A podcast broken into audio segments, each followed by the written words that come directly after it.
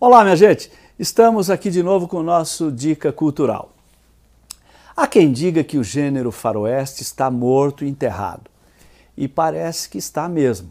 O último grande filme do gênero, a meu ver, foi Os Imperdoáveis, de 1992, com atuações fabulosas de Clint Eastwood, protagonista e diretor, Morgan Freeman e Gene Hackman.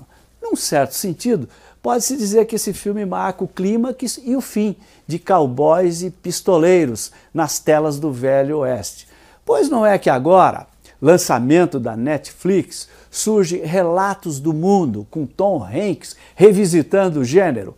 É um filme ambientado no final do século XIX, logo após a Guerra Civil Americana, a Guerra da Secessão, tendo como pano de fundo não a matança de índios, como nos westerns tradicionais, mas sim a crítica a essa matança, ao separatismo e à supremacia branca de sulistas e confederados nos Estados Unidos.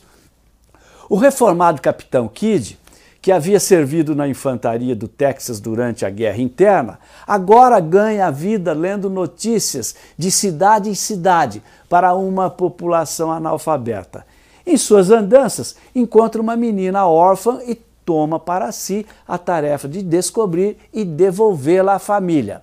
Nem será preciso dizer que Tom Hanks, vivendo o capitão em crise existencial, está irrepreensível.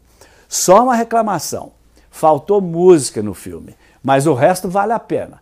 Até entendo, o filme se propõe a ser minimalista e a música poderia ser um elemento de dispersão. Cenários e figurinos, esses lindíssimos.